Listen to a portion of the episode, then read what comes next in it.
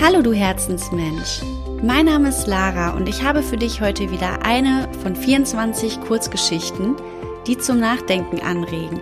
Die Geschichten wurden von Gisela Rieger verfasst und ich habe mir überlegt, einen Adventskalender in Kurzgeschichtenform hier zu veröffentlichen und ich wünsche dir ganz viel Spaß bei der folgenden Geschichte.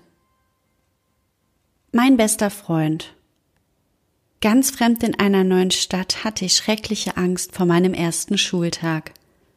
Schüchtern setzte ich mich in die letzte Bankreihe und war froh, als sich ein netter Junge neben mich setzte. Er wurde mein bester Freund. In den Pausen spielte er mit mir Fangen und war immer zur Stelle, wenn mich jemand ärgern wollte. Nach der Schule begleitete er mich jeden Tag nach Hause. Irgendwann hörte er auf, mich zu begleiten. In den Pausen spielte er mit den anderen Jungen Fußball und schaute zur Seite, wenn er mich sah. Das machte mich sehr traurig. Jahre später fragte er mich, ob ich seine Tanzkurspartnerin sein möchte. Mein Herz jubelte, doch ich sagte nur ein höfliches sehr gerne.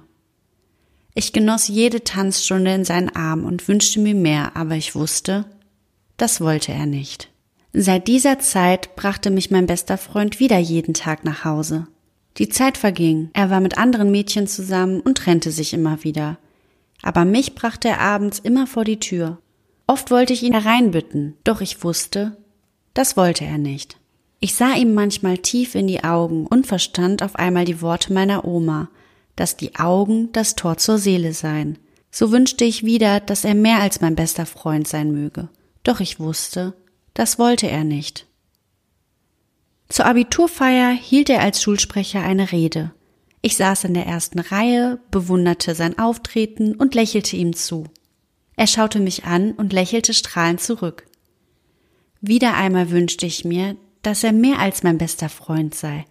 Doch ich wusste, das wollte er nicht. Nach dem Abitur trennten sich unsere Wege.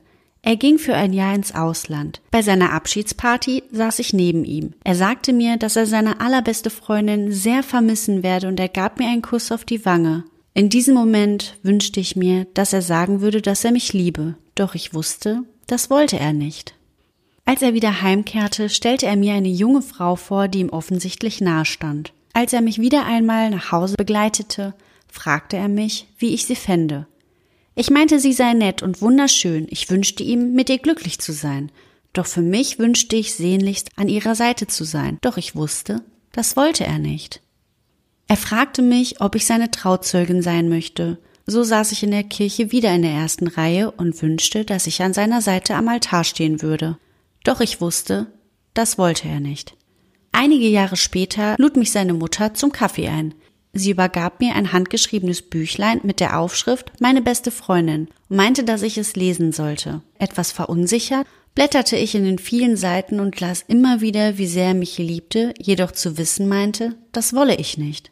Sie erzählte, dass er in seiner Ehe nicht glücklich gewesen sei, sich schnell wieder getrennt habe und ins Ausland gegangen sei. Mit einer mysteriösen Krankheit sei er vor Monaten heimgekehrt. Seither läge er im Koma und die Ärzte wüssten sich kein Rat mehr. Und so saß ich wieder einmal in der ersten Reihe, doch diesmal ganz allein vor seinem Krankenbett. Er war bleich und abgemagert, durch viele Schläuche mit irgendwelchen Geräten verbunden. Es zerriss mir das Herz, ihn so liegen zu sehen. Ich konnte nicht umhin und küsste ihn zärtlich auf die Wange, hielt seine Hand und ließ sie nicht mehr los.